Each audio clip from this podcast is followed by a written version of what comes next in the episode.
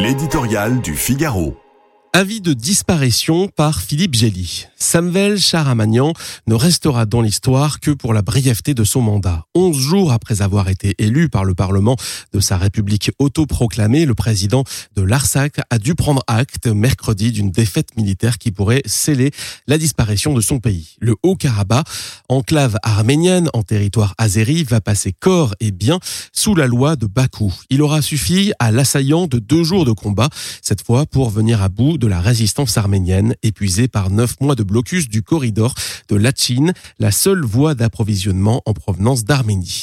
Les 120 000 Arméniens de l'enclave, euh, qui ont quelques raisons de redouter un nettoyage ethnique, vont devoir négocier avec leur vainqueur, Ilham Aliyev, sans appui extérieur, à la merci des dictates de cet autocrate musulman enrichi au pétrole et parrainé par le Turc Erdogan.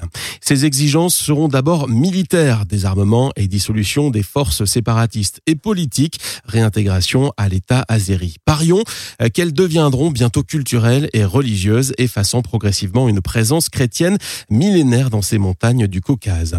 La victoire de l'Azerbaïdjan résulte d'une somme d'abandon et de trahison envers l'Artsakh ceux du juge de paix russe, censé s'interposer depuis 2020, mais qui n'a jamais bougé contre Bakou. Ceux de l'Arménie du Premier ministre, Nicole Pachinian, qui n'a pas reconnu l'indépendance de l'Arsac et a exclu ces derniers jours de se porter à son secours au risque de l'instabilité politique à Erevan ceux des Occidentaux dont les déclarations de solidarité n'ont jamais été que des paroles en l'air. À l'ombre de la guerre en Ukraine, les Arméniens du Haut-Karabakh se retrouvent à la merci d'un ennemi qui s'est refusé à garantir leur sécurité, même contre l'acceptation de ses revendications territoriales. Pourquoi le ferait-il maintenant?